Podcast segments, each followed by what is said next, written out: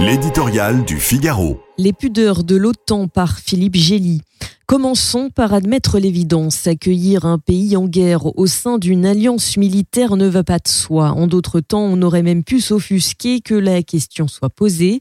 Mais depuis que Vladimir Poutine a ordonné l'invasion de l'Ukraine, la donne géopolitique est totalement bouleversée en Europe.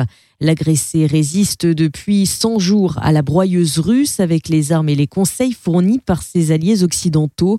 Malgré les précautions de l'OTAN pour ne pas être taxé de co-belligérance, chacun sait à quel camp appartiennent les protagonistes. Au sommet de Vilnius, capitale lituanienne à portée de canon de la Biélorussie, les 31 pays membres de l'Alliance atlantique sont invités à assumer les choix faits jusqu'ici sous la pression.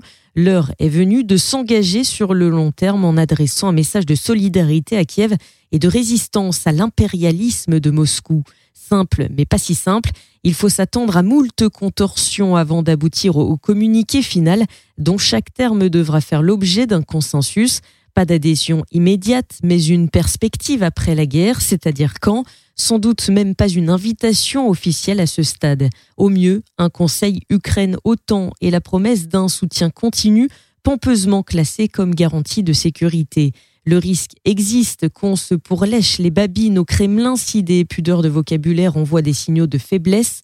Poutine parie depuis le début sur la frilosité des Européens et la versatilité des Américains.